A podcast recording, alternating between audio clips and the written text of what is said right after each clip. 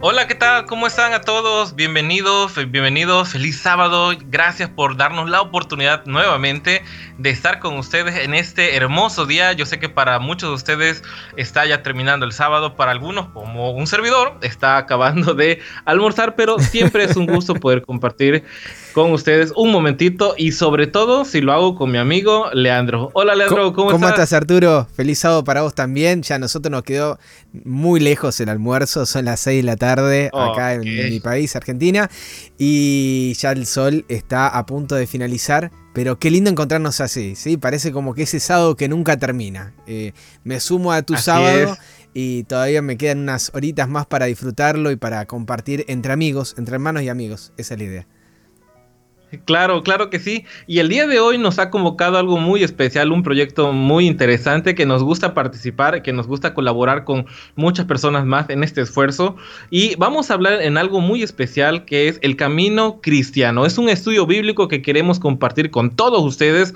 Vamos a estarlo trayendo sábado con sábado por ahí vamos a estar hablando hoy en particular. Estamos hablando acerca de ¿es confiable la Biblia? Vamos a partir sobre esta base porque de tener, debemos tener como cristianos, como buenas personas, un fundamento sólido. Y muchos de nosotros lo hacemos a través de la Biblia. Puede ser que existan dudas, claro que sí, pero el día de hoy vamos a tratar de abordarlas y en una hora tratar de colocar varias preguntas interesantes que, pues bueno, también tendrán oportunidad de responderlas ahí en Qué desafío, ¿eh? No sé si quieras comentar Qué desafío que nos dejas. Simplemente mencionar que ya se están sumando algunos al chat.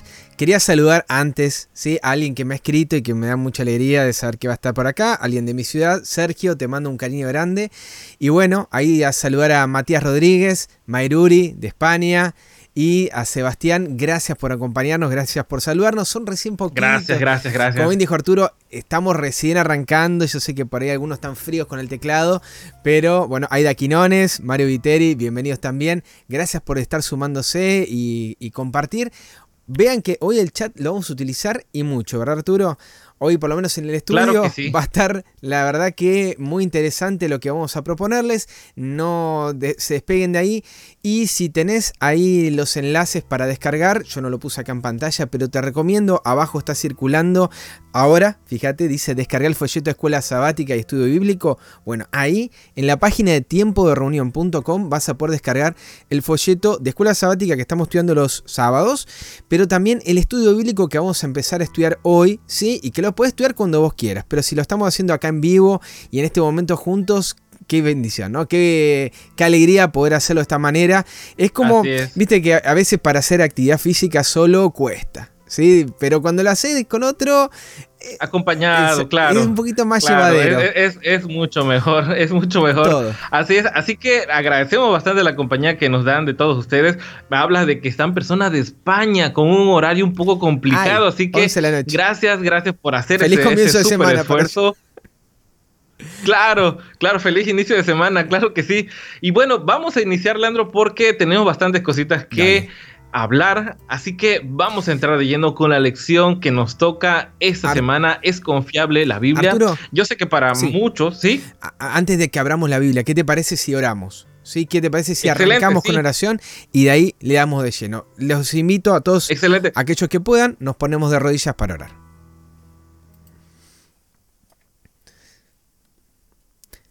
Amante Padre Dios nuestro que moras en las alturas de los cielos, santo y glorificado sea tu nombre, Señor. Te quiero, te quiero dar las gracias, Padre, por este privilegio enorme que nos das como amigos de poder abrir tu palabra, de poder encontrarnos por la fe en lo más santo de tu presencia, para recibir en esta hora, Padre, instrucción, para recibir de, de tu gracia, de tu amor, de tu espíritu.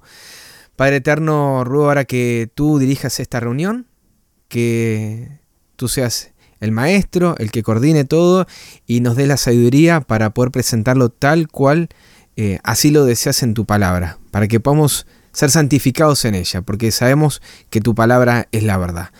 Rogamos ahora que nos des entendimiento, pido por aquellas personas que se van a sumar hoy por primera vez, tal vez con eh, sin conocimiento de este tema, de la Biblia, tal vez van a agarrar su Biblia por primera vez y no saben por dónde arrancar. Bueno, Padre, te ruego para que tus santos ángeles estén allí también y los acompañes, los ayudes.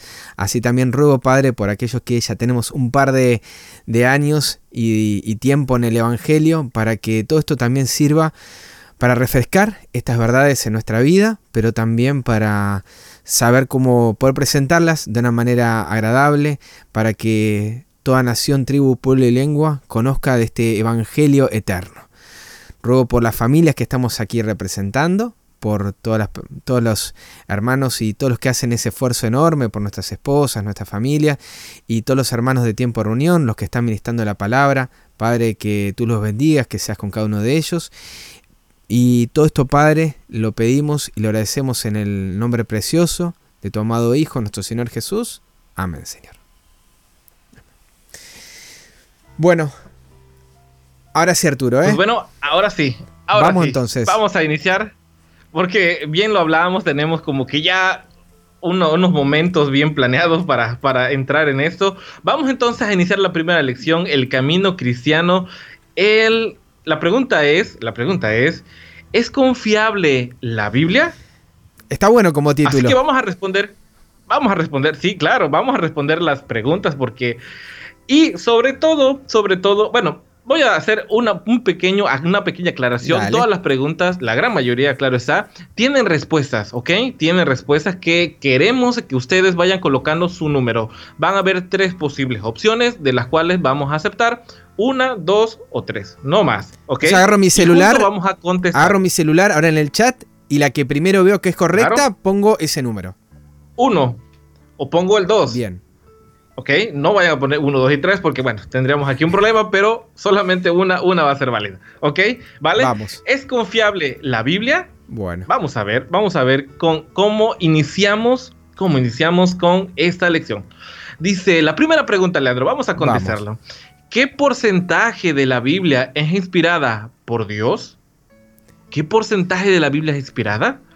Aquí tenemos algunas opciones de las cuales vamos a encontrar la respuesta, claro está, en la Biblia. La mayor parte de la Biblia, aunque hay algunos agregados, ¿será que es esa? Solo cuando habla Dios, toda la escritura es inspirada por Dios. Leandro, ¿Tú qué decís? Ay, son tres opciones que las he escuchado varias veces. y la escritura nos da una respuesta a esto que está en 2 Timoteo 3:16, como aparece en pantalla, donde dice que toda la escritura es dada por inspiración de Dios. Y es útil para enseñar, para redarguir, para corregir, para instruir en justicia. ¿sí? Entonces, ¿cuál sería la respuesta si lo tuviéramos que subrayar? Si vos la tuvieras que ahora anotar en tu estudio bíblico, toda escritura es inspirada por Dios o es dada por inspiración de Dios, como dice esta versión. ¿sí? Y en las preguntas que nos hiciste al principio, ¿sí? en esos tres, es la última, como bien ahí están escribiendo, la número tres toda la escritura es inspirada por Dios. Ni la mayor parte de la Biblia, ¿sí? Porque algunos dicen también, no, porque hay que ver si, si esto sí, si esto no. Y entramos a las teorías conspirativas, ¿sí? Eh, hay cosas que sí son ciertas, y esto déjeme decirlo, porque el ser humano ha agregado palabras, ¿sí? Por ejemplo, 1 Juan 5.7 es un pasaje que está agregado, que en algún momento tal vez lo, trataremos, pero que hay evidencias concretas que en el siglo XVI Erasmo lo agregó, ¿sí? De un manuscrito del, de 102, de 113 había uno de un obispo de Irlanda, ¿sí? Entonces, bueno, estas cosas así raras bueno, eh, es para, desconfiar. Pero cuando eh, estamos hablando también, por ejemplo, tenemos también en nuestras Biblias, en algunas, que las, letras están en cursivas, bueno, esas no forman parte del original, que a veces fueron agregados para ayudar. Comentario. Comentario a veces perjudica, ¿sí? Pero al lector inteligente que lee la Biblia, ¿sí? Y también al que busca un poquito aquí, un poquito allá y es guiado por el Espíritu de Dios, va a saber encontrarlo. Porque toda la escritura es inspirada por Dios. Y lo último, hay quienes dicen que es solo cuando habla Dios. Bueno, no, no lo dice eso la escritura. Muchas de las cosas que están escritas ahí, a veces existen muchas, unas historias un poco tristes, unos desenlaces que tal vez no nos hubiera gustado, pero todo eso queda para podernos dar una lección. A veces encontramos dos historias totalmente distintas de personajes que inician con una forma tal vez un poco errática en su vida, pero al paso del tiempo nos vamos dando cuenta que ellos van avanzando en su espiritualidad, en la forma como crecen y la evolución prácticamente de la historia nos deja que aun cuando estas personas iniciaron su vida de una manera tan fea, pudieron encontrar, pudieron encontrar la mejor forma para acercarse a Dios. Entonces, esa historia en particular ha quedado escrita en la Biblia para que así como tú ahora tal vez te puedas estar mirando y decir, vaya, yo, yo tengo una vida totalmente desgarradora, no sé si puede existir algo que me pueda redimir. Mira, hazte un alto, busca esas historias y encontrarás que así como ellos también tuvieron esas debilidades muy fuertes, hoy tú también las puedes enfrentar y salir de ahí. Amén. Bueno, guíanos, guíanos Arturo, ¿cómo seguimos? Pues vamos a la siguiente porque tenemos varias más que vamos a analizar. ¿Cómo les habla Dios a sus profetas? ¿Cómo les habla Dios a sus profetas? Aquí, aquí es una pregunta muy sencilla que igual nos daría para bastante, pero Vamos a leer mejor, vamos a leer mejor lo que dice la palabra. Exactamente. En 2 de Pedro capítulo 1, verso 21 nos responde el Señor. Porque la profecía no vino en tiempo pasado por voluntad del hombre, no es que a alguien se le ocurrió, sino que los santos hombres de Dios hablaron siendo guiados por el Espíritu Santo. ¿Sí? ¿Cuál sería la respuesta? ¿Cómo les habla Dios a sus profetas? Hablaron siendo guiados por el Espíritu Santo. No es que, no es que agarraban y decían, bueno, hoy Dios me está dictando y ahí yo empiezo a escribir y ahí se puso a escribir Pedro todos estos versículos. No, sino que los iba guiando, los inspiraba para escribir, no palabra por palabra, sino que les daba la inspiración para lo que tenían que escribir, ¿sí? Que es muy diferente. Y también arranca esto, ¿no? De que no es por voluntad del hombre. No es que a alguien se le ocurrió escribir la Biblia. Son más de 66 libros escritos eh, a lo largo de 1600 años de historia y todos tienen un, mismo hilo en común. Increíble. Una misma trama, claro. Y eso es lo que me sorprende a mí. Eso es lo que me sorprende porque dentro de este canon bíblico, que también eso da para otro, otro tema más exacto, podemos encontrar que esos profetas que aún muchos de ellos no eran contemporáneos, pudieron tener una conexión directa en la escritura y en el mensaje y en la trama que querían desarrollar. Así que ahorita se nos hace bastante fácil ir, buscar la información y tratar de compaginarla tal como lo hacemos Leandro para, y un servidor para este programa, pero ellos no. Así que no hay otra manera de explicación para eso, sino que el Espíritu Santo los guió para tener esa escritura tan útil como para el día de hoy. Bueno, vamos entonces, pasemos. Vamos a otra porque tú y yo nos ponemos a hablar, y no vamos a acabar hoy. Así que la siguiente pregunta, ¿a qué tres porciones del Viejo Testamento se refirió Jesús en sus enseñanzas? ¿Cuáles serían las opciones que nos Esta pregunta va a ser muy interesante porque aquí vamos a, vamos a ver bastante, bastantes ejemplos. Dice, Opción número uno, Jesús nunca utilizó el Viejo Testamento porque es para los judíos. ¿Será? Opción dos, Jesús utilizó la Biblia, el Talmud y la Mishnah. Jesús utilizó la, la, ley, los profetas y los salmos. ¿Cuál de esas opciones es la mejor? ¿Cuál de estas opciones es la que utilizó el Señor Jesús? ¿Qué es lo que dice la palabra del Señor, Leandro? Uno, dos o tres ahí. No, vamos, como dijo ahí Arturo, a la Biblia. En Lucas capítulo 24, verso 44 al 45, anótalo, pero si no, acordate que está eh, para descargar este folleto, ¿sí? Él les dijo, estas son las palabras que os hablé, esto lo dijo mientras él iba camino a Maús con estos dos discípulos, y él le dijo, estando aún con vosotros hablé esto, que era necesario que se cumpliesen todas las cosas que estaban escritas de mí, ¿en dónde? En la ley de Moisés, y en los profetas, y en los salmos entonces les abrió el entendimiento para que comprendiesen las escrituras. ¿Qué tres partes? Así es. La ley de Moisés, los profetas y los salmos. Que si vamos al original de lo que es el Antiguo Testamento en hebreo, se lo, es el acrónimo de Tanaj. ¿sí? Eh, la Torá, que es la ley, eh, después los Nebim y que tuvimos, ¿sí? Los, los, profetas y los escritos o salmos. ¿sí? Entonces, de las tres opciones, ni la 1 ni la 2. Una. ¿sí? Solamente una que es la 3. ¿Por qué no el primero? Porque Jesús sí utilizó varias veces el Antiguo Testamento en sus escritos. ¿sí? Lean, cito Isaías, cito los Salmos, cito después, bueno, digo concreto, ¿no? Después cito Daniel, o, recomendó leer Daniel. Y la 2 utilizó la Biblia, el Talmud y la Mishnah. Bueno, el Talmud son todas las tradiciones y la Mishnah también son como cuentos y, parte de la cultura judía, cosas que no utilizó eh, Jesús dentro de eh, sus, bueno, lo que aparece en los evangelios, ¿sí? Lo que sí encontramos es esto último, que era lo que se denominaba como las escrituras. Podemos, podemos nosotros ver que siempre, siempre Señor Jesús hizo hizo los comentarios en la sencillez, en la sencillez de la palabra para que todos pudieran entender. Así que eso es lo que tenemos que grabarnos y tenerlo bien presente. Vamos a pasar a la siguiente pregunta. De acuerdo a Jesús, ¿a quién se refirió en el a quién se, se refirió se refiere, perdón, el Viejo Testamento? ¿A, quién? se refiere el Viejo Testamento? Vamos a ver qué dice. Vamos a ver las opciones. Se refiere a historias antiguas al pueblo judío. Se refiere a los profetas y a Moisés. Se refiere a Cristo mismo. ¿A quién? ¿Qué es lo que dice la palabra del Señor para poder resolver esa pregunta? Tenemos esas tres opciones.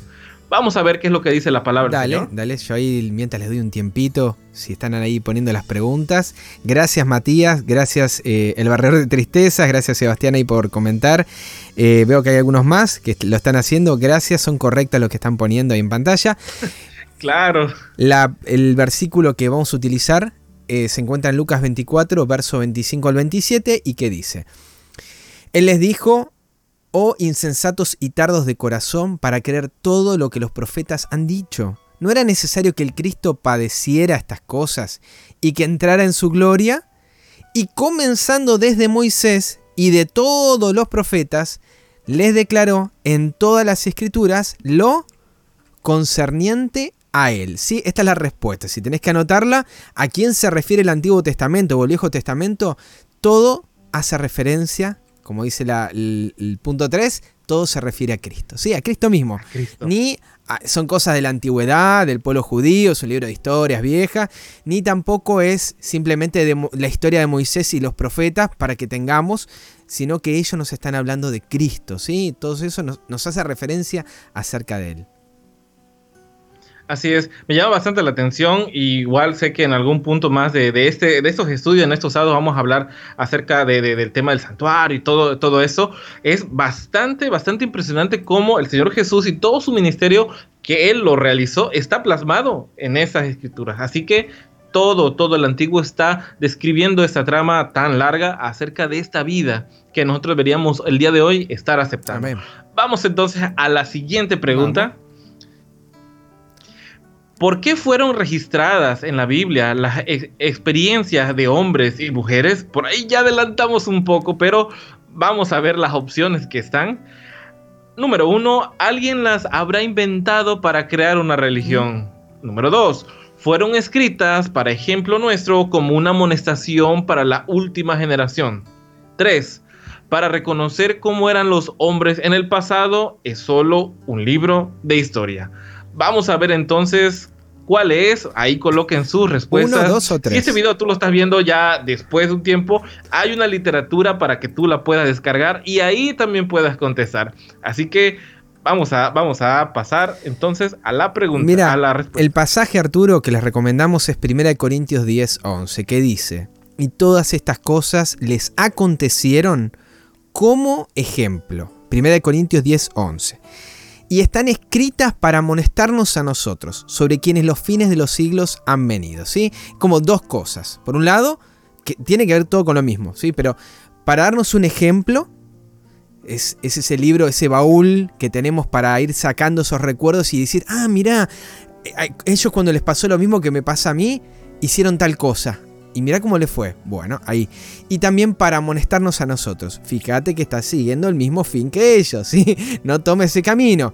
Entonces, ni fue hecho para crear una nueva religión, ni fue hecho para conocer simplemente del pasado y deleitarnos en el pasado, sino como ejemplo para amonestarnos a nosotros, a esta última generación. Así es. Yo bastante recomiendo, si tú estás iniciando con esa lectura de, la Biblia, te voy a compartir brevemente mi experiencia rapidísimo para que yo me enamorara de la Biblia, de las historias como tal. Yo inicié con la historia de David. ¿Ok? Yo inicié con la historia de David, yo comencé con esa historia de los reyes y ahí me obligué a conocer el pasado de David y por obvias razones todo eso me lleva a lo que está en, en los cinco primeros libros, todo el desarrollo de los jueces. Pero ahí yo me di cuenta de que David estaba prefigurando y también estaba pidiendo que ya llegara este Mesías, por obvias razones, entonces ahora empiezas a conocer el Nuevo Testamento.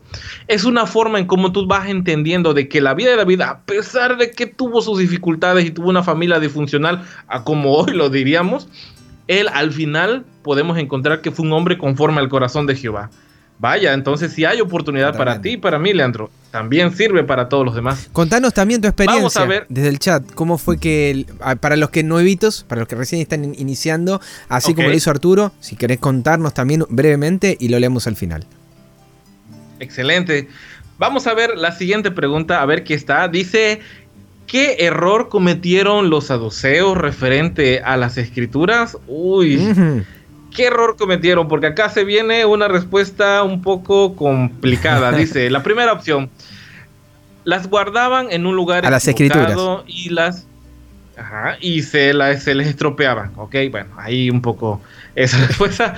La número dos, la leían en griego y había que leerlas en hebreo. Claro, otra. Mm, ¿Será? La tercera, desconocían las escrituras y el poder de Dios. Bueno, una nada hay una sola que no, no contestes dos, Leandro, ¿ok? Una nada ¿será más, que por ellos, favor.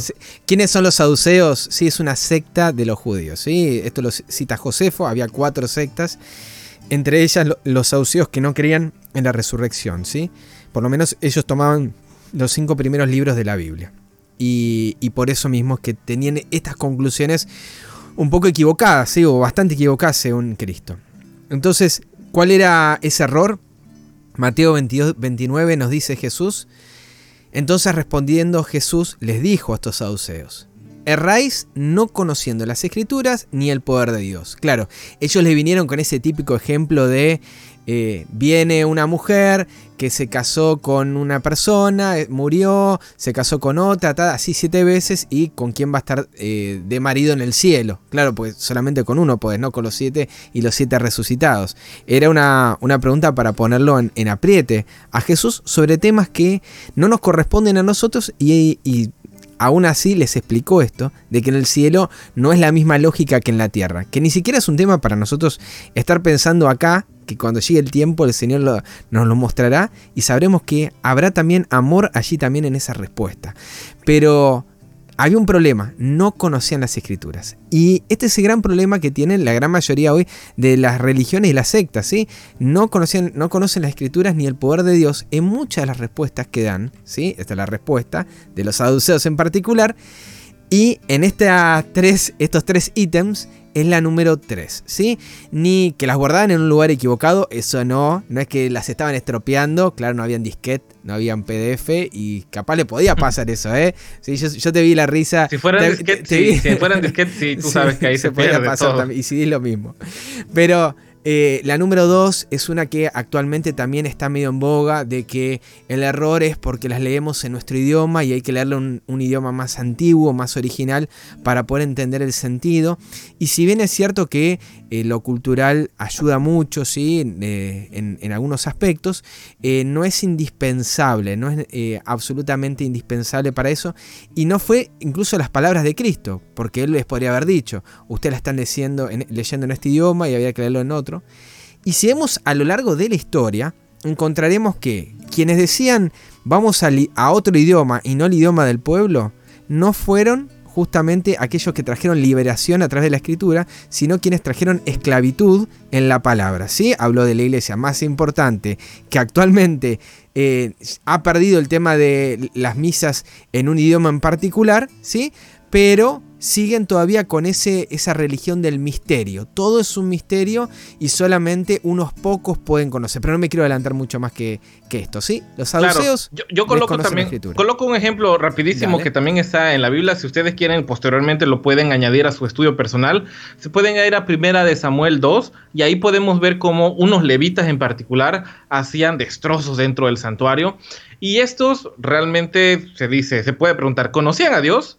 Claro que sí, ¿lo conocían? No, no lo conocían, lo conocían a la letra, nada más. Tenían la información, la forma de los rituales, conocían el idioma correcto, pero no conocían el poder de Dios, ni le temían y ni lo aplicaban. Por lo tanto, acá lo que importaba y lo que estaba tratando de comentar el Señor Jesús a esta secta en particular era de que no se olvidaran del sentido original de la Biblia, que no, bueno, en este caso de la, escritura, del Tanaj para ellos de la Torah, sino que la utilizaran para que ellos fueran una mejor persona cada día. Si nosotros lo resumiéramos en algo, es si tu religión en la actualidad y con todo lo que tú crees no te está haciendo una mejor persona, un mejor cristiano, no mejora tu casa, no compone lo que tú eres hoy en día, bueno, puede, puede ser que estemos haciendo uso de esta palabra, ser sectarios, a utilizar algún segmento de la doctrina y sobre eso apoyarnos para tener una postura al cristianismo. Y por eso existen muchas iglesias. Entonces, aquí entonces encontramos la respuesta que es, desconocían las escrituras y el poder de Dios. Ese fue el error que cometieron los saduceos. Vamos a pasar a la siguiente pregunta, la pregunta número 7. ¿Por qué no puede el hombre, con su naturaleza pecaminosa, comprender los temas espirituales? Y esto Fíjate que esa es un poco la respuesta a lo que estamos, a los comentarios que estamos eh, diciendo. Vamos a ver las opciones que hay. La, la número uno dice, porque debe estudiar teología primero y recibirse de líder religioso. Solo así podrá entenderlo y explicarlo. He escuchado esta respuesta. Ok, vale, entonces vamos a ver la segunda. Dice, porque no conocen los idiomas antiguos, griego y hebreo, por lo tanto no conoce el contexto y la cultura. Con la número 3, porque el hombre pecaminoso no percibe las cosas que son del Espíritu de Dios. La Biblia debe de discernirse espiritualmente. ¿Cuál de esas tres opciones de respuesta será la adecuada? Ahí colóquenlo en el, en el chat cuál de todas ellas es. Pero de, de, por adelantado, bueno, ahí Leandro va a tener la respuesta según la Biblia. Incluso Arturo, estaría bueno que si no coinciden, escriban también el pasaje que indica por qué las otras, ¿sí? Porque estaría bueno con la misma Biblia decir, no, me parece que es la 1 por tal pasaje, ¿sí? Y no la, por ejemplo, la que vamos a mencionar ahora, 1 Corintios 2, 12 al 14, encontramos una respuesta a esta pregunta que nos planteó Arturo.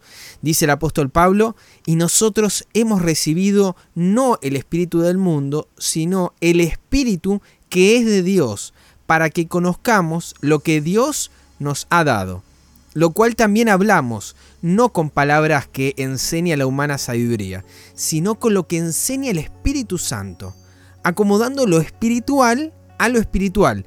Pero el hombre natural no percibe las cosas que son del Espíritu de Dios porque para él son locura y no las puede entender. ¿Por qué? Porque se han de discernir espiritualmente. ¿Cuál es la respuesta? Bueno, ahí lo marcamos al final del versículo. ¿Por qué el hombre no puede, con esta naturaleza pecaminosa, comprender los temas espirituales? Porque son del Espíritu de Dios. No las puede percibir porque son de, otro espíritu, no de, de, esta tierra. ¿sí? Son locura para, este, para esta tierra. ¿sí? Y se han de discernir espiritualmente, en ese mismo espíritu, ¿sí? Así que ni estudiar teología es lo necesario, ni estudiar idiomas antiguos como el griego y el hebreo para entenderle el contexto y la cultura, sino que las cosas del Espíritu de Dios se han de discernir en ese mismo espíritu. Así es. Si nos vamos a la simplicidad del Evangelio, que es un término que a mí me gusta decirlo, podemos nosotros irnos rápidamente al texto que más conocemos, que es Juan 3:16. Mm. Yo ahora estoy experimentando algo que no conocía hace mucho, es ser padre. Así que si tú haces un análisis acerca de eso y pones en cuestión que la vecindad donde vives, eh, tu barrio ha cometido un delito, no sé, han linchado a una persona, han tomado justicia por mano propia y ahora la policía de tu localidad viene a exigir a un par de culpables, uno diría, bueno, vale, yo quiero bastante a la gente que vive en mi edificio, lo que voy a hacer es, eh, bueno, abogaré por ellos y mandaré a mi hijo, no sé que está pequeño, pero igual cubre el precio que está pidiendo la policía. ¿Haríamos eso? No, entonces, ¿cómo es posible que el Dios que tiene el universo en su mano, él sí puede dar a su hijo o su hijo a morir por ti y por mí? Eso, aun cuando tú puedas desconocer letras, tú puedes conocer el amor que tuvo tu padre por ti, aun cuando tú no seas hijo. Y aun si desconocieras esa parte, porque existen familias muy disfuncionales, tú puedes percibir que aún los animales pueden tener un amor tan fuerte por sus criaturas que tú puedes encontrar ahí ese amor. Cuanto más el amor de Dios. Así que en ese pequeño ejemplo podemos entender que el Evangelio es algo simple y práctico para que cualquier persona al leer su palabra pueda entender y pueda obtener la salvación. Y es en base a eso que nosotros hoy en día estamos tratando de desarrollar esas preguntas para que tú de a poco, junto con nosotros, vayamos aprendiendo un poco más acerca de esa parte que es muy fiel, que es la Biblia. Es muy interesante eso que planteas Arturo, para poder entender que Jesús vino a barrer, eh, a romper todo tipo de barreras culturales, económicas, sociales. No hay, la Biblia no fue escrita para una clase de personas porque la Biblia no fue escrita por una clase sola de personas. No fue, no fue escrita solo por reyes, no fue escrita solo por judíos, no fue escrita solo... Sí, vamos a encontrar partes en arameo, partes en griego. Vamos a encontrar eh, personas que han sido, por ejemplo, reyes. ¿sí? Daniel capítulo 4 fue escrito por el rey más importante de la nación más importante de la tierra y está en la Biblia. ¿sí? Y también encontramos que hubo pastores que escribieron como Amós, hubo gente de todas las clases y ahí están. ¿Por qué? Porque a Dios le interesa que le conozcan todos. A lo largo de la historia por lo general las religiones, han querido eh, agarrarse de este monopolio de la fe, ¿sí? Y te han dicho, no, vos no podés sal ¿Y cómo vas a venir a discutir? Pero esto es algo liberador. Jesús dice, conocerás la verdad y la verdad te hace libre. Y fíjate el ejemplo que te dio Arturo, tan sencillo como eso. Si Dios te hubiese querido decir, no, en realidad no es el Hijo, es un título que este... No, explícamelo de otras palabras, porque si no me complica, no es para mí pero el Señor quiere que seamos libres, no, no estar atados a religiones ni denominaciones, ¿sí? Y no es la idea de este estudio bíblico que vos eh, te bautices para una religión, sino para que conozcas a Cristo y te entregues a Él, ¿sí? Este es el camino del y Él te libere. Y Él te libere. Por ahí rápido, para avanzar, ah, yo escuchaba un comentario y me decía, eh, yo quiero, yo nací de esta religión y yo moriré en esta religión. Uf se, le, se le contestaba, decía, bueno, yo, yo, yo nací en pecado y quiero morir en Cristo, ¿vale? O sea, esa es, esa es la definición que nosotros debemos de obtener. Y lo que vayamos haciendo a un lado por ese tema, hagámoslo porque yo sé que duele, pero con tal de estar cerca de nuestro Salvador, vale la pena. Vamos entonces a pasar a la pregunta siguiente, porque como yo les digo, siempre aquí entre amigos nos enganchamos en las pláticas y va a salir bastante. Vamos a la pregunta número 8, ¿Quién es el único que nos guía hacia la verdad? ¿Quién es el único que nos guía hacia la verdad? Vamos a ver las tres opciones. Un líder religioso que se ha formado en universidades confesionales. No te rías, yo sé que tú ya sabes la pregunta, Leandro. La verdad no existe, todo es relativo. Aquí, un poco para filosofar un rato, el espíritu de verdad. ¿Quién es el único que nos guía hacia la verdad? Vamos a ver las opciones, la 1, la 2, la 3, pero ¿Cuál será? ¿qué es lo que dice la Biblia? Bueno, ese es el punto, ¿sí? Porque de acá vamos a poder sacar mucho. Yo me reía porque digo, para todo eh, y todos van a tener una respuesta, depende de dónde vengas. Si vamos a buscar la Biblia, Juan 16, 13, Jesús nos dice, pero cuando el Espíritu de verdad venga, Él os guiará a toda verdad, porque no hablará de sí mismo, sino que hablará todo lo que oiga y os hará saber las cosas que han de venir. ¿sí? Entonces, ¿cuál es la respuesta? Según Jesús, cuando venga el Espíritu de verdad, Él te va a guiar a toda verdad. ¿sí? Ni un líder religioso, ni una religión, ni una universidad, ni una iglesia, ni que la verdad tampoco no existe y es todo relativo. ¿Sí? Eso, bueno, cada uno en su camino va a ir buscando, pero no, no es el punto acá de, escuchen bien la frase, todos los caminos me conducen a Roma. ¿Sí? Porque esa frase nos lleva justamente a ese lugar. Que no importa dónde tú vengas, si detrás del Calvario, si es como vamos a hacer una gran Babel, no importa, ¿sí? Y al Señor le interesa esa verdad que libera, ¿sí? Hay un solo camino, hay una sola verdad, ¿sí? Yo soy el camino, la verdad y la vida. Nadie viene al Padre sino dice Cristo, por mí. Hay un solo Dios y un solo intercesor entre Dios y los hombres, que es Jesucristo. ¿sí? Entonces ahí nos deja bien claro. Y cuando él habla de espíritu de verdad, para otro tema, pero estudia en Juan 14 y leen Juan 14, 16 y habla de ese espíritu de verdad que el mundo no le ve, porque, el mundo no le conoce porque no le ve, ¿sí? Pero sus discípulos le conocían porque estaba morando con ellos y estaría en ellos. Y Jesús les dice, no os dejaré huérfanos, voy a ir a ustedes. Vendré a ustedes. Es Jesús mismo, su promesa de que Él desea morar en nuestra vida. El Padre y el Hijo morar en nuestro corazón por su Espíritu.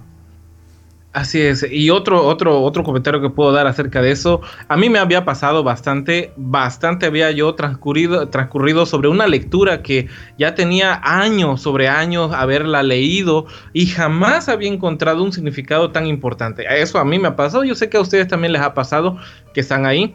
Vez tras vez leíamos ciertas historias, ciertos pasajes y de repente cuando existe una necesidad real de conectarse con el que escribió, el espíritu que guió a esa escritura a que se desarrollara, uno dice, wow, tenía tanto tiempo a verle. Bueno, esperemos que no haya tantos problemas de, conexión. Qué lástima justo ahora. Ahí. Arturo, te recuperamos. Decías, después de haber tenido tanto tiempo, te habías quedado ahí. Mm. A ver si lo podemos recuperar, Arturo. Arturo, Arturo. te, habías quedado. No importa, fue un milisegundo, pero justo nos dejaste a todos con esa atención. Dijiste. Oh, ok, vale, vale, Regresamos a la idea. Entonces, dale, por justo cuando tenemos la necesidad de conectar, conectar con el espíritu que escribió estas palabras, es entonces en donde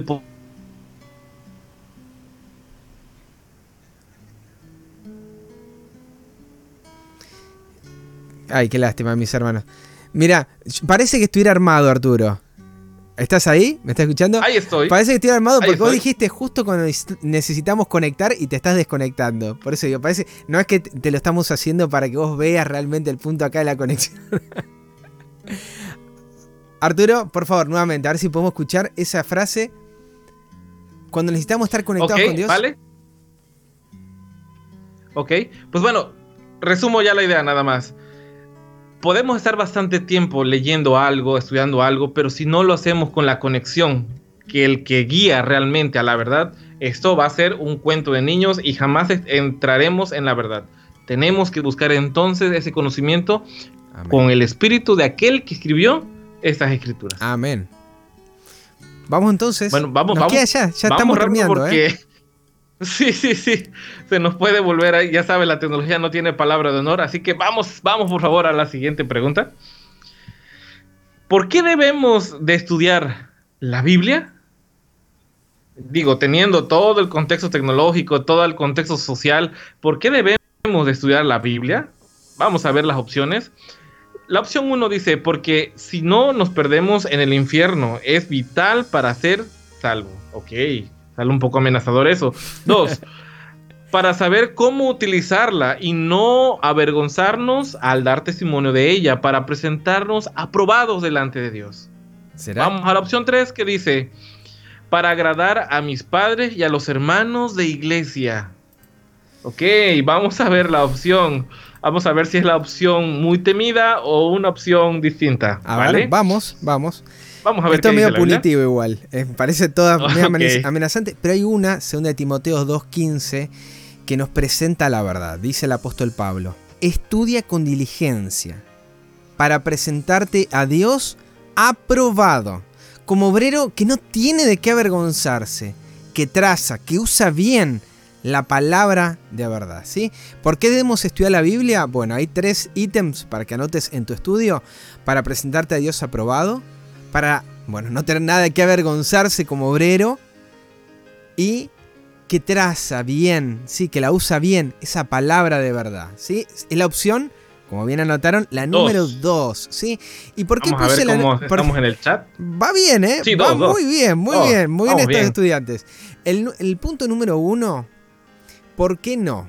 ¿Sí? Eh, y acá entramos en un tema de justificación por la fe, que es por eso que lo anoté acá. Seguramente los que están más avesados en la palabra entenderán, ¿sí? Que no hay nada que podamos hacer para ser salvos, ¿sí?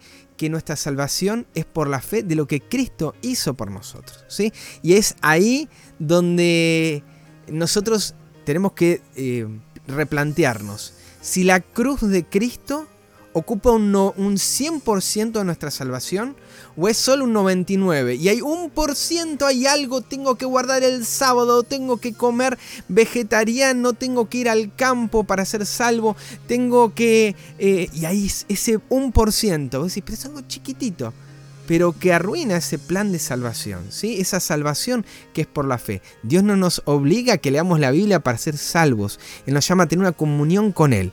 Pero, ¿por qué estudiar la Biblia? ¿Por qué no simplemente leerla como un libro más, agarrarla y decir, bueno, hoy me pongo a leer, en vez del Señor de los Anillos, agarré la Biblia, ¿sí?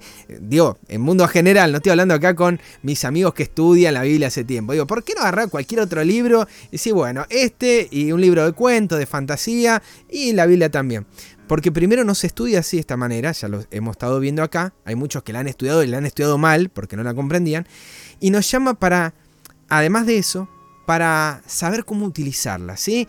Incluso eh, hay muchos que arrancan y dicen eh, Génesis, Éxodo, pero después dicen, ah, para, para, ¿y dónde está Mateo? Y ahí están con su Biblia, y pasa el tiempo y no saben dónde está. Entonces, bueno, leyéndola, buscando los pasajes, incluso haciendo esta guía o el estudio de escuela sabática, después vas a ver que eso que veías que Arturo hacía espectacular, que te buscaba Apocalipsis, y después iba rápido a Joel o estos libros chiquititos, Abdías, bueno, vas a poder entender cómo ir hasta ahí o cómo vos me ves a mí que me acuerdo un pasaje, ¿cómo? Bueno, porque no solamente lo estudio, también lo repito, lo presento, eh, lo aplico a mi vida. Entonces, al presentarlo tantas veces, después ya no es que no lo vaya a leer o no lo vaya a recurrir a la escritura, pero se te hace un poquito más sencillo esto y es más, eh, es útil para, para, presentarla y como dice también, para no avergonzarnos.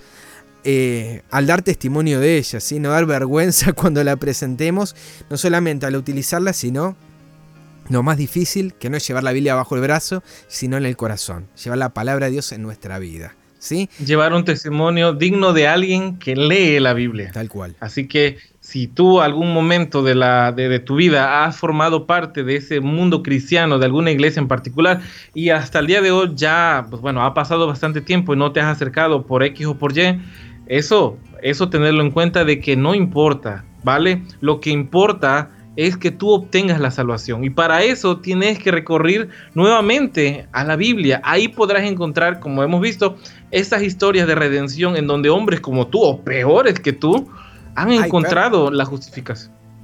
Perdón. Hay peores, Dios. Claro, claro. Bueno, vamos, vamos rápido a la siguiente pregunta, porque ya se nos anda terminando el tiempo, así que vamos a la siguiente porque hay todavía una más, una más para analizar, que es una muy bonita esperanza. La pregunta número 10. ¿Con qué frecuencia debemos de estudiar y escudriñar la Biblia? ¿Cuál es la frecuencia? Vamos a ver las opciones. Número 1. Una vez a la semana, cada sábado, cuando me encuentro con los hermanos. 2. Cuando lo siento en el corazón, no hace falta leerla todos los días igual eres así un poco como Leandro, que ya te sabes casi todo. Ya está. no, no, no pasa. No, ya está. Bueno, no hacemos nada. O la opción 3, todos los días. Vamos a ver qué es lo que dice la Biblia. Leandro, por favor. Que eso es lo importante, ¿sí? Hechos 17:11, hablando de, de, los de Berea, los bereanos, dice, y estos eran más nobles que los que estaban en Tesalónica. ¿Y qué significa que eran más nobles? Pues recibieron la palabra con toda solicitud escudriñando cada día las escrituras para ver si estas cosas eran así. ¿sí? Esto es lo importante y ahí lo marco, eh, lo marcamos en pantalla. ¿Con qué frecuencia lo escudriñaban los verianos? Cada día las escrituras, todos los días. ¿sí? La respuesta es la número 3, todos los días. No una vez a la semana, un sábado, recién ahora. Y dijiste, bueno, está bien, está bueno si lo hiciste hoy por primera vez, es tu primer encuentro. Y no quiere decir que eh, esto sea un camino sencillo. ¿sí? Muchos lo leen una vez a la semana y llegan el sábado y se encuentran con los hermanos y se aburren, ¿sí? O se duermen. Pero es por justamente esto, la falta de ejercicio en la semana. De, pues es una práctica, como todo. ¿sí? Y esa práctica hace falta, como el que realiza cualquier deporte, hace justamente, eh, voy a redundar, practicar. ¿sí? Eh, cuando lo sientas en el corazón, y bueno, engañoso es el corazón más que todas las cosas. Ah. ¿Quién lo conocerá? ¿sí? El corazón es engañoso. Bendito es el que confía en Dios, ni en los hombres ni en tu corazón, sino en Dios, dice Jeremías 17:7. ¿Sí? Hace falta leerla todos los días y hay que escudriñarla. No simplemente me siento a leerla así porque sí. A veces tampoco hace falta el gran estudio bíblico, pero un versículo, por ejemplo, un proverbio, un salmo, si no estás acostumbrado a leer grandes porciones, porque te puede pasar que sepas dónde arrancar, pero hay quienes no, ¿sí? Entonces tal vez te recomiendo los salmos, los proverbios, los evangelios, ¿sí? Y empezar de lo sencillo, analizar una porción, cinco versículos o un versículo y abajo hay referencias, ¿sí? O buscar dónde en la Biblia también aparecen esas mismas expresiones, ¿sí? Acerca del amor, del temor, de la paz, ¿sí? Fijarte y hacer esas comparaciones. Y vas a encontrar que eh, con eso poquito vas a hacer muchísimo. Precisamente hoy en la mañana estábamos estudiando acerca de un punto que, que bueno, me reía con, con mi familia un poco de cómo, cómo es el gozo y cómo es el amor. O sea, qué tan mal estamos nosotros como humanos, como humanidad, en el concepto de amor y gozo. Y por allí encontramos un pasaje en el Nuevo Testamento que decía acerca de, de que, bueno, y si tú amas a los que te aman, ¿qué, qué, qué, qué de, qué de importante, qué de nuevo hay eso? El problema está en amar a los que no te aman, en darle de comer a la persona que ahí está todos los días en Facebook dándote hater, ¿no? O sea, son esos haters, esas personas que nada me están ahí, fastidio, fastidio. O sea, si yo voy por la vida así, y digo Facebook porque ahorita es como que la forma en cómo socializamos por todo el contexto social que tenemos, yo voy por la vida ahí bloqueando, voy por la vida insultando, y, y pues bueno, ¿qué pasa? Nosotros podemos sacar lecciones aún en la antigüedad, como lo puede hacer en la Biblia, útiles para desarrollarse en un contexto tan presente como el día de hoy.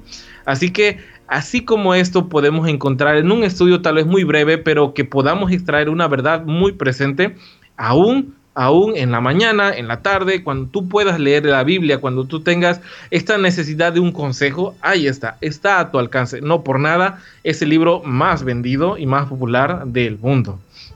Así que vamos a pasar ahora, Leandro, con una que no es pregunta, es más una promesa, es una esperanza, promesa para meditar. Bueno, pero así estaban, así estaban en el estudio bíblico, era, era por lo menos del punto 11, así que bueno, quedó ahí como pregunta. Ok, vale, vamos al punto 11, es una promesa para meditar. Bueno, leo la primera, querés Arturo, y vos lees la segunda. Por favor. La primera que aparece en el estudio es el Salmo 119-105, que dice, lámpara es a mis pies tu palabra, y lumbrera a mi camino. ¿Sí? El primer, la primera promesa para meditar es que la palabra de Dios ¿sí? es aquello que nos permite poder no tropezar, ¿sí? porque para eso tenemos una lámpara. Cuando está oscuro la utilizamos. ¿sí? Y qué más importante en esta hora de la historia de la Tierra, en esta que está abundando las tinieblas y la oscuridad. Como se dice, estamos en la hora undécima. Hay algunos científicos que dicen que estamos en la hora. Faltan 5 minutos para las 12. O sea, estamos a la medianoche del mundo. Qué importante es tener la palabra de Dios para iluminar ¿sí? Y no simplemente que sea esa la luz, sino que ahora nosotros también ser luces, ¿sí? Como dijo Jesús, ahora que no, esconderte en la mesita, sino ponerlo bien arriba para que alumbre toda la casa, que alumbre todo el mundo, que podamos hacer la diferencia. ¿Cómo comienza todo? Yendo a esa fuente de luz, ¿sí? Conectándonos con la corriente 110 eh, en tu país, acá 220, ¿sí? No, no hagan experimentos al revés, pues podemos romper equipo. Pero con, el Señor la conexión es la misma, ¿sí? En México, en Argentina y en todas partes del mundo es la misma, ¿sí? Es por medio del Espíritu. Y el Señor nos invita a estar conectados con su palabra. Jesús dijo, antes de irse a la tierra, santifícalos en la verdad. Tu palabra es la verdad. Y si Cristo es el camino, Cristo es la verdad, que es la vida y es esa también, esa palabra, ¿sí? la lámpara, la luz, que Cristo ¿sí? se manifiesta en tu vida y esa palabra sea carne en tu vida como Cristo lo hizo cuando estuvo en la tierra, que ahora al hacerse carne en tu vida ya no te vean a vos, sino que vean una diferencia, algo distinto, ¿sí? Que esa persona que era acelerada, impulsiva, ahora vean a alguien pensativo, pacificador, eh, hay diferente, ¿sí? Cada uno sabemos dónde Haga diferencia, claro está. Vamos a ver el, otro punto, que hay otro pasajito para analizar, Salmos 119, 111. Por heredad he tomado tus testimonios para siempre, porque con el gozo, con, porque son el gozo en mi corazón. Por heredad he tomado tus testimonios para siempre. Tienen una vigencia eterna ya que así como hubieron hombres, como bien pusimos el ejemplo hace rato de David, de, muchos hombres que pudieron triunfar, así también pueden triunfar hoy. Y mira quién lo está escribiendo en ese salmo. Así que te instamos a que tú, si has tenido esa ausencia de la palabra, hoy puedas buscarla y gracias te damos porque le das oportunidad a la palabra que pueda llegar a través de esas preguntas. Y pues bueno, ahora tú puedas ser como esos verianos, que puedas ir encontrando y haciendo de esta palabra tu herencia. Y que hagas de esta información que llega a través de la Biblia tu gozo. Y esa tristeza que puede estar entrando a tu corazón, entrando a tu familia, entrando en muchos sentidos en tu, en tu sociedad, en tu círculo social más cercano, puedas encontrar las respuestas y las puedas convertir esos episodios amargos en gozo. Todo porque vas a ser guiado por el Espíritu que escribió esa palabra, que va a ser en ti verdad. Así que es muy hermoso este punto. ¿Y qué queda más? ¿Qué, nos queda más en este programa? Y ya nos queda, no nos queda más que recomendarles que continúen, ¿sí? Pueden descargarse este material hermoso que es el estudio bíblico, el camino cristiano, desde la página tiemporeunión.com. Y nos vemos la semana que viene, Arturo, para analizar el segundo tema, ¿sí? La lección número 2, con un asunto que se las trae. ¿Quién es Dios? Uh, aquí podemos entrar en, complicaciones numéricas para poder definir este tema. Yo les invito a todas las personas que subieron el día de hoy, tal vez te uniste un poquito tarde, no pasa nada. El próximo sábado vamos a estar presente a la misma hora de tu país, por lo menos acá en México iniciamos a las 4 de la tarde, Leandro inicia a las 6 de la tarde y por ahí van a estar va a estar la gráfica de los horarios, más o menos para que te puedas orientar. Porque así como el día de hoy tal vez, tal vez te pudo servir a ti, para la próxima vez puedas sentarte con un amigo, con alguien que tal vez tenga el interés. Por bastante tiempo ha estado meditando este tema y no se ha animado. Así que va a ser de bastante utilidad. Y yo me gustaría felicitar a todas las personas que están ahí. Gracias por contestar, gracias por, por conectarse con nosotros. Yo no sé si Leandro pasó la copia, bastante gente se estuvo con las respuestas correctas. sí, claro, claro. Gracias, Sebastián. Gracias por estar ahí presente, muy interactivo. Claro, es la, esa es la idea. A la hermana Ivonne, que está ahí bajo el título Salos por la Fe. Gracias, Ivonne, desde Yucatán, desde la calurosa Yucatán. Nuestro hermano Leandro no podría estar ahí por mucho tiempo, yo lo sé. Por el calor, es un hombre más de frío. hombre más de frío, pero bueno, hay bastantes más personas ahí por saludar que tú los conoces, Leandro. Sí, y mando un saludo grande a Mario Viteri, a Aida, eh, a Manuel, gracias por acompañarnos, mi hermano Manuel Vallejos, quien ha trabajado en este material fuerte, sí, uno de los que más fuerte ha trabajado. Después lo demás le hicimos todo el, el esquema para que salga lindo y bonito.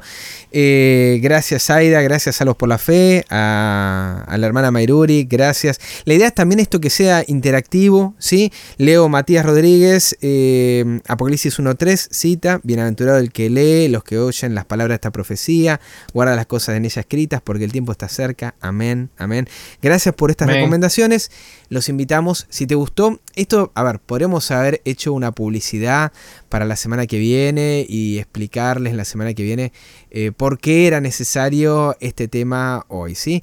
Podríamos haberles dicho y explicado, pero creo que ahora se entendió claramente cuál es el, punto, ¿sí? De lo que estamos buscando con todo esto. Claro. ¿Sí? Que sea algo interactivo, como bien dijo el hermano, que sea algo que atractivo para jóvenes, para gente que no es nueva en la fe, para el que recién está agarrando el, tema, ¿sí? Entonces, eh, recordalo para que en la semana, ahora que ya lo viste, le envíes en el estudio, le envíes el enlace, le envíes este estudio en particular. Arturo después lo va a estar compartiendo en audio, por si vos después lo querés compartir como audio.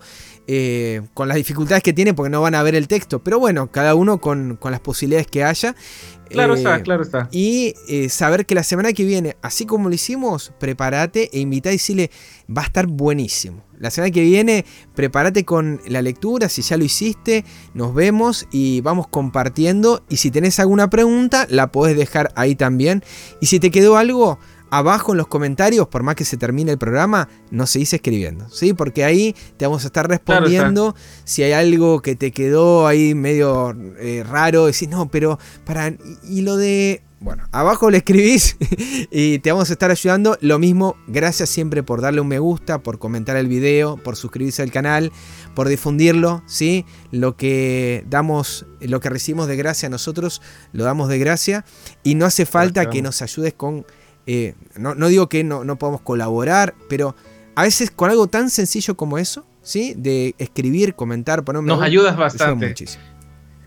Claro está. Un servidor tal vez ahí durante la semana, Leandro, les enseñaré un poco a cómo buscar esos audios, porque sirve bastante. Hay bastantes plataformas donde ustedes pueden descargar el audio y pueden enviarlo fácilmente a, a WhatsApp, a Telegram. Buenísimo. Van a estar los audios hablo un poco rápido, Evox, Spotify, Google Podcast, hay un montón de, lugares donde pueden escuchar y recomendar para que sea algo muy ligerito para los que puedan tener en el auto estas opciones, también lo pueden escuchar, pero sobre todo aquí en este canal de Tiempo Reunión vamos a estarlo transmitiendo, por ahí a Mauri, a Mauri este, hacía de que lo pongamos en Facebook, vamos a hacer todo lo posible, no prometemos nada, vamos a ver si podemos subirlo en la parte muy indispensable, pero bueno, recuerden que aquí en Tiempo Reunión, el próximo sábado vamos a estar.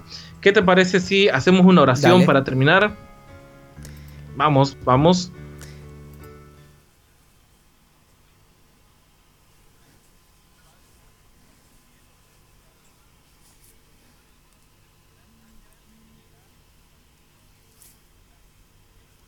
Amén.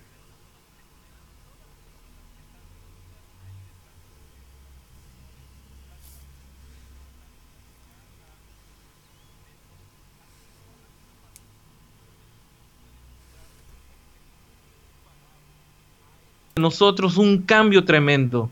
Así que de esto que hemos recibido queremos compartirlo y gracias te damos por la oportunidad que nos das de poderlo hacer a través de esa tecnología. Te damos gracias, Padre, porque a pesar de que no somos personas buenas, tú nos has traído la salvación hasta nuestra casa.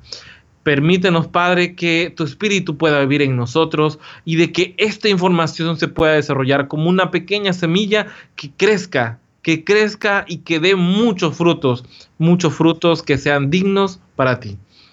Todo esto te lo pido no por mis méritos, no por nuestros méritos, sino por los méritos de tu Hijo, tu Hijo, el Señor Jesús. Amén.